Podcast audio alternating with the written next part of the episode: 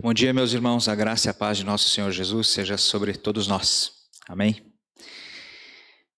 É sempre, eu confesso, é, me dá um certo pavor de estar aqui à frente. As pernas tremem, o coração quase sai pela boca. Então, se algo, se eu der uma engasgada, peço que os irmãos levem em consideração por conta desse momento de nervosismo. Não é a primeira vez que eu subo ao púlpito para trazer a mensagem ao povo de Deus, mas eu não sei por que o nervosismo é sempre o mesmo. Então vamos à mensagem. Peço a Deus que me ilumine, ilumine a cada um dos irmãos, que os nossos corações e as nossas mentes sejam terrenos férteis para a palavra de Deus. Amém? Meus irmãos, Evangelho, eu tinha certeza da questão é, de uma vida após a morte. Tenho, aliás. É, mas muitas pessoas não têm. E quando que isso surge na história do homem? É, é, é muito antigo. As religiões foram as primeiras tentativas de dar respostas a isso. O que acontece é, após a morte? Para algumas delas, não é o caso do nosso cristianismo ortodoxo, mas para muitas religiões, o corpo é um invólucro para a alma. Né? Essa alma é imortal. Algumas religiões dizem que essa alma renascerá em outro corpo. Como eu disse, não é o nosso caso, não é nisso que nós cremos. Mas muitas religiões afirmam a existência de uma vida após a morte. Depois surgiram filosofias. As filosofias ateístas elas dizem que a morte do corpo é o ponto final. Morreu, acabou. É como você está assistindo a televisão, tira a tomada do, tira o cabo da, da tomada, acabou, desligou. Muitas filosofias pregam isso, não todas. Na época de Cristo, essa discussão existia. Né? Nós sabemos que haviam grupos distintos que tinham pensamentos distintos sobre isso. Os saduceus eram um desses grupos. Os saduceus são comentados no Novo Testamento, em algumas passagens. Eles negavam a existência da alma. Para eles, com a morte do corpo, acabava tudo. Consequentemente, não haveria eh, um paraíso, recompensa para os justos e eh, condenação eterna para os ímpios. Né? Os fariseus diziam o contrário. Existe uma alma, ela é imortal e após a morte do corpo, os justos serão recompensados e os maus serão castigados. E o cristianismo se desenvolve é, cultivando essa ideia também, nasce dentro dessa ideia. O castigo para os fariseus era a condenação para os fariseus era seriam cadeias eternas afastadas do Criador. O, ímpio seria afastado, não conviveria com os justos nem com o seu Criador. Reparemos que essas, essa discussão ela persiste até hoje, ela existe até hoje é, na nossa sociedade, no mundo inteiro. Essas tendências que existiam entre os judeus existem hoje, não com esses nomes, não como saduceus e fariseus, mas nós temos seres, pessoas, indivíduos, que têm uma visão de mundo materialista e evolucionista. Para eles, a vida desenvolveu-se ao acaso e se encerra com a morte do corpo. E há outras pessoas, eu acredito que todos nós estamos, contamos é, dentre este número, temos uma visão de mundo teocêntrica. Deus está no centro. Existe um Deus que criou a vida e, ela, e essa vida continua após a morte do corpo. É, e como eu acabei de falar, dentro do cristianismo ortodoxo, recompensa para os justos e castigo eterno para os ímpios. Aceitas que pregam outra coisa dentro do cristianismo, nós sabemos. Aceitas que dizem que o castigo seria a morte da alma. Morreu. Não haverá castigo. O castigo é a alma morrer e não viver a eternidade junto ao Deus Criador. Como eu disse, o nosso cristianismo ortodoxo seguindo toda a tradição do cristianismo verdadeiro, que adora a Trindade Santa, não é assim. Nós cremos que teremos uma vida eterna, gozando a eternidade junto ao Deus Criador. Essa verdade parece obscurecida né, entre nós, a vida eterna. É um dos principais ensinos dentro do cristianismo, mas parece que nós andamos tão ocupados, né, com a nossa vida tão conturbada, tão agitada, nos preocupamos com estudo, com trabalho, com as contas a pagar, com saúde, e acabamos eh, não refletindo muito sobre a vida futura, sobre a eternidade. Muitos cristãos acostumaram-se a cumprir rituais, né? o que leva a uma acomodação. Já fui salvo e remido por Cristo Jesus, agora é só comparecer à igreja aos domingos, é, frequentar a escola dominical, dar o dízimo, ofertas e tá bom. A salvação não será tirada de nós, mas nós temos que pensar que há algo a mais em relação a isso. Hoje,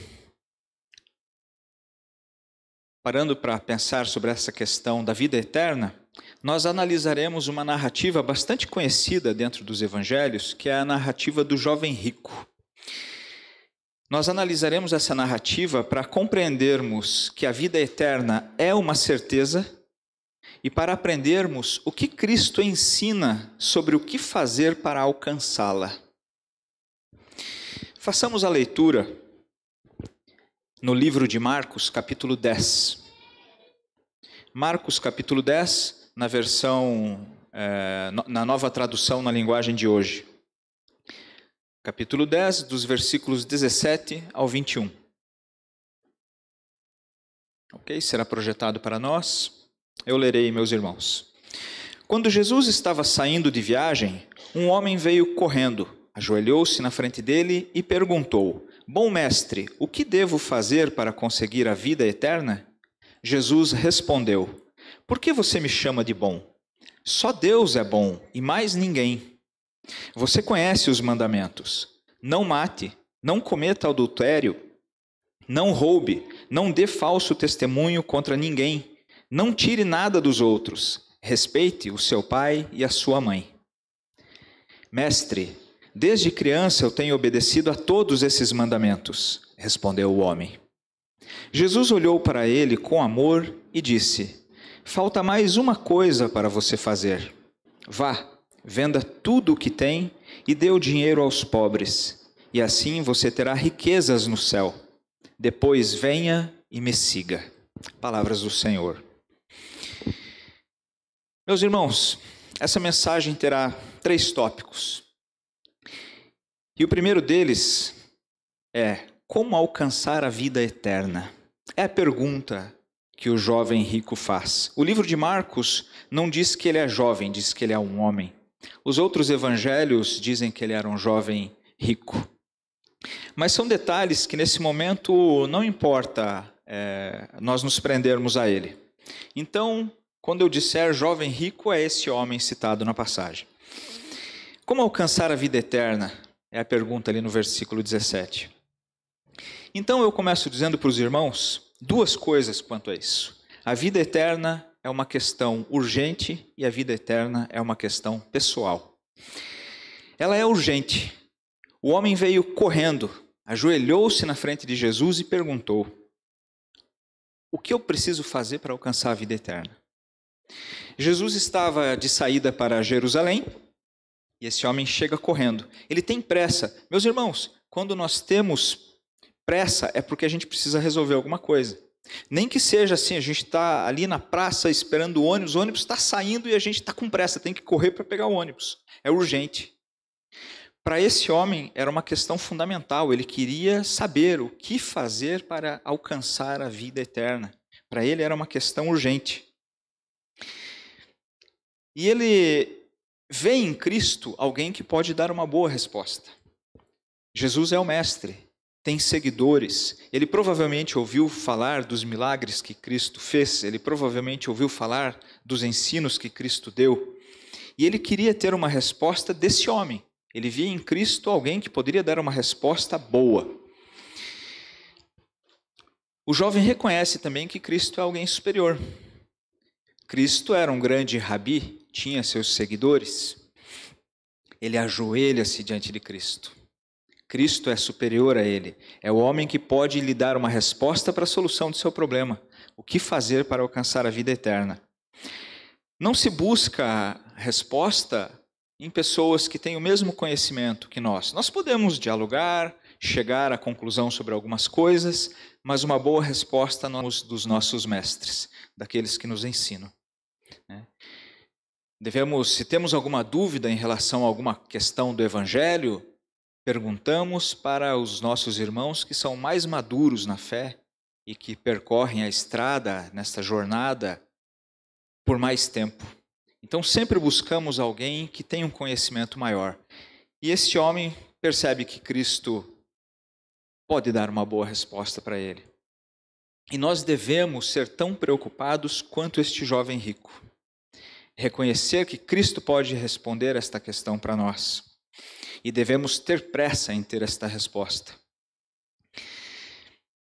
Alguém poderia até estar pensando assim: ah, mas meu irmão, eu já tenho a salvação. É verdade, meus irmãos. Cristo entregou a sua vida por nós na cruz do Calvário e hoje podemos dizer que somos salvos. Mas aí fica uma outra questão. O seu vizinho tem a vida eterna? O seu vizinho tem a salvação? Lembremos do que Paulo fala lá em Romanos, no capítulo 10. Como dizem as Escrituras sagradas, todos os que pedirem ajuda do Senhor serão salvos. Mas como é que as pessoas irão pedir se não crerem nele? E como poderão crer se não ouvirem a mensagem? E como poderão ouvir se a mensagem não for anunciada? E como é que a mensagem será anunciada se não forem enviados mensageiros? E as Escrituras Sagradas dizem como é bonito ver os mensageiros trazendo boas notícias. Sejamos nós, meus irmãos, os mensageiros. Já temos a salvação? Então vamos anunciá-la para aquelas pessoas que estão ao nosso redor. E como eu falei também, a vida eterna é uma questão pessoal. Cristo nos concedeu a vida eterna na cruz, pagando com sua vida o perdão dos nossos pecados, para que nós pudéssemos gozar da eternidade na presença de Deus. Contudo, há uma coisa que cabe somente a nós fazer: obedecer. Cristo nos colocou no caminho correto, em direção à eternidade. Portanto, agora, diante de tão grande salvação, nós obedeceremos.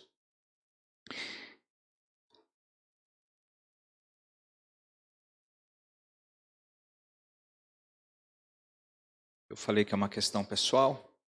Não herdamos dos nossos avós nem dos nossos pais e não transmitimos a salvação para nossos filhos, para nossos netos.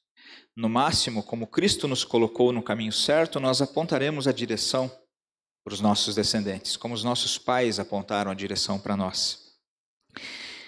Mas serão nossos filhos que terão que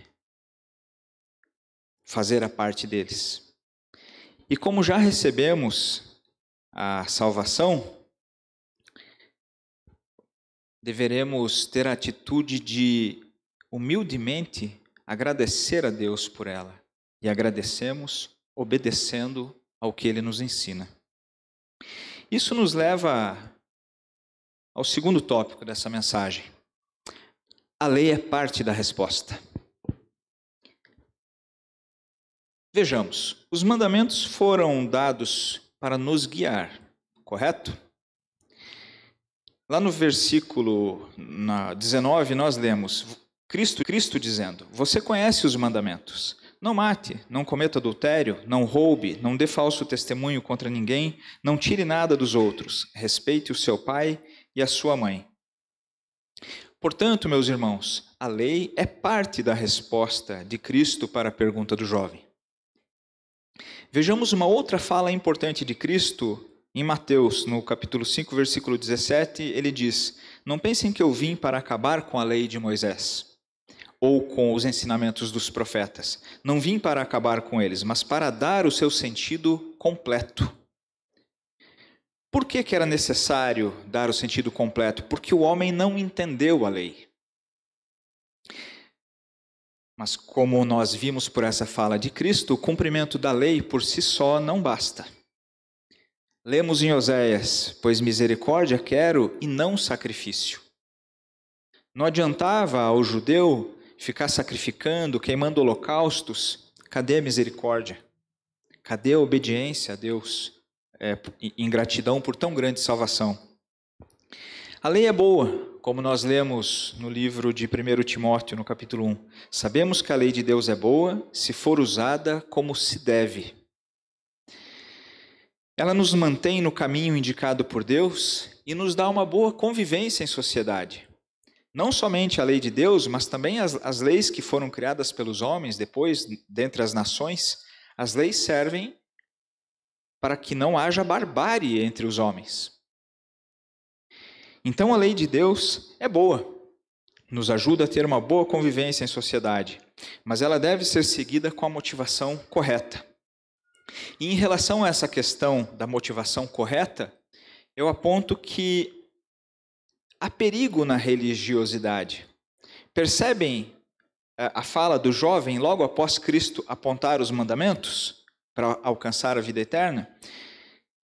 Ele responde: Mestre, desde criança tenho obedecido a todos esses mandamentos.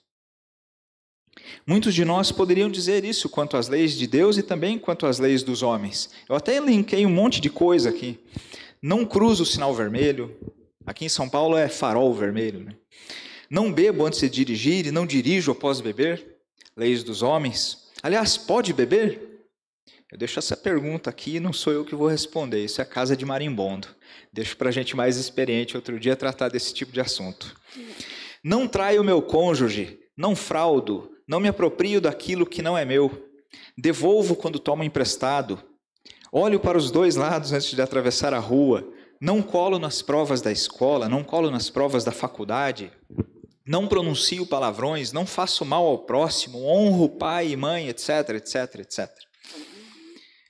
Mas a gente poderia fazer tudo isso e ainda está caminhando em direção ao inferno, em direção à perdição. É verdade ou não é? As leis são boas desde que não se transformem em religião. Quando as leis viram religião? Quando a gente começa a segui-las meramente por convenção.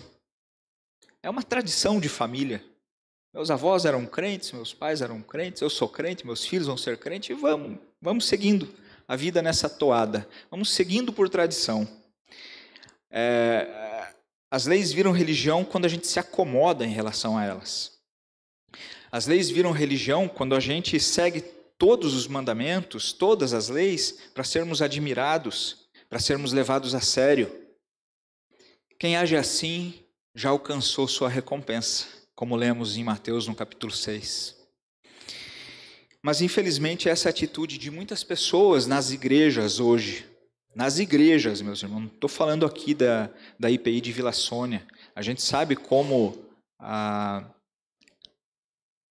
o termo evangélico abrange uma camada de pessoas, desde aqueles que agem corretamente até muitos que não agem corretamente em relação à lei de Deus e causam vergonha ao Evangelho de Cristo.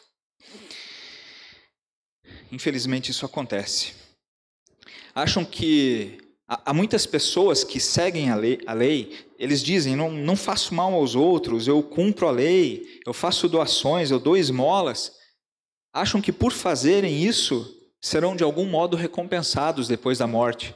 Na outra igreja em que eu frequentava, ali no Jardim Bom Filhole, caminhando com. Fui tomar um café uma vez com, com um pastor, que também se chamava Pastor Daniel. É, havia, ali na rua da igreja havia um, um rapaz que cuidava dos carros.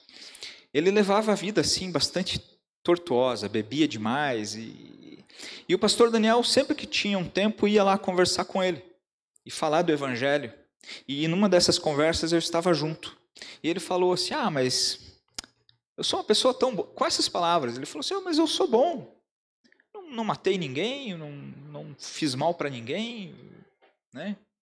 Não vai ser justo se eu for para o inferno. Era a palavra dele. Percebe que a motivação não é não é legal. A motivação dele está sendo dessa, de, de cumprir a lei, é, fazer o que é certo e achar que vai ter uma boa recompensa no final. não é por aí. Isso me fez lembrar de uma passagem de um livro bastante conhecido chamado O Peregrino. Algum irmão aqui já leu O Peregrino? Eu vi poucas mãos levantadas, meus irmãos. É, é, é, é um livro bom para ler esse aí. É, o, o autor, John Bunyan, se baseou única e exclusivamente na Bíblia para traçar o caminho, para mostrar o caminho de um personagem chamado cristão. Eu vou citar como exemplo disso que eu estou falando essa passagem. Cristão, ele é um ele sente que foi chamado por Cristo, ele lê a Bíblia e ele quer chegar na cidade celestial. O caminho dele é para chegar até a cidade celestial. Ele está carregando um fardo pesado nas costas. E num dado momento da viagem, ele passa por uma cruz. É a cruz de Cristo. Milagrosamente, aquele fardo de suas costas cai e ele se sente leve. E agora ele vai caminhar mais facilmente em direção à cidade celestial. Ele chega num, num, determinado, num determinado local em que tem uma porta estreita, uma passagem estreita, para ele entrar no caminho correto até a cidade celestial. Aquela é a, é a passagem, a porta estreita citada na Bíblia, os irmãos conhecem. E ele entra por aquela porta, por aquela passagem estreita e começa a trilhar o caminho. E mais adiante no caminho, ele se encontra com dois personagens. Uh, meu irmão, você pode projetar para nós lá o. São, são dois trechinhos que eu quero ler com os irmãos. Ele encontra um personagem, dois personagens, um chamado formalista e outro chamado hipocrisia. Eles também estavam caminhando rumo à cidade celestial. Mas, diferentemente de cristão, eles não deixaram seus fardos aos pés da cruz e não passaram pela porta estreita. Eles tomaram um atalho Havia um muro para impedir as pessoas de atalharem para entrar no caminho à cidade celestial, e eles pularam esse muro. E na conversa com o cristão, o cristão questiona, mas pô, vocês não passaram pela cruz, não entraram pela porta estreita? Não, não, a gente tomou um atalho. E ao serem questionados, né, eles dizem: Ficai sabendo que guardamos as leis e os mandamentos tão escrupulosamente como vós. E a única diferença que entre nós existe é apenas este vestido que trazeis. E cristão responde: Enganai-vos redondamente se supondes que vos salvarão as leis e os mandamentos, e não entrastes pela porta estreita, citado lá em Gálatas capítulo 2, versículo 16. Este vestido que chamou a vossa atenção, deu-mo o Senhor, para com ele cobrir a minha nudez e tenho-o por uma grande prova da sua bondade, pois dantes não possuía senão andrajos. Quando chegar à porta da cidade, ele há de reconhecer-me como bom e merecedor de lá entrar. Ele há de reconhecer-me como bom e merecedor de lá entrar por este vestido de que me fez presente no dia em que me limpou da minha miséria. Muitas pessoas agem como formalista e como hipocrisia, achando que cumprindo leis, sem deixar seus fardos aos pés da cruz e sem passar pela porta estreita, herdarão a vida eterna. Mas eles estão enganados, todos esses que agem assim. A lei deve ser vista como um segundo momento no processo de herdar a vida eterna, a salvação. Como eu disse, a salvação nos foi dada por Cristo. E o cumprimento da lei será nossa resposta de gratidão a Deus por tão grande livramento, por tão grande salvação. E nós sabemos que nessa jornada nós não estamos livres de tropeço. Nem de tropeços, nem de quedas. Mas em Cristo há misericórdia para quando tropeçarmos, para quando cairmos, pedirmos perdão e encontrarmos esse perdão o pastor Daniel tratou disso na semana passada, lembram-se? Quem ouviu a mensagem na semana passada deve se lembrar. Quem trilha o caminho em direção à cidade celestial, deixando o seu fardo aos pés da cruz e entrando pela porta estreita, esses terão um verdadeiro arrependimento quando tropeçarem. E pelo poder do Espírito Santo se levantarão e continuarão a caminhada. E nós chegamos ao terceiro tópico desta mensagem, já estamos nos encaminhando para o final. Nós vemos a solução dada por Cristo à pergunta do jovem. E nessa resposta dada por Cristo, nós vemos que a lei não é anulada. Cristo ouve o comentário do jovem sobre cumprir a lei desde criança e diz algo surpreendente. Ele diz: falta mais uma coisa para você fazer. Falta. Ele não disse, não, esqueça tudo isso aí, a lei é besteira. Faz isso aqui agora. Não. Ele diz, falta. Então ele está somando ao que ele disse sobre a lei mais uma coisa. Falta mais uma coisa para você fazer. A lei não é anulada, mas nós sabemos que ela não é suficiente.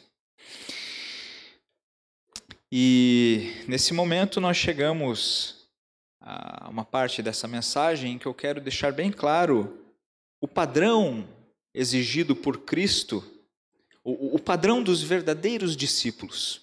O que, que os verdadeiros discípulos fazem em relação a isso? Então ele diz: falta mais uma coisa para você fazer. E o que é essa mais uma coisa? Venda tudo o que tem Calma, meus irmãos, não é para se desfazer dos seus bens, não é nada disso.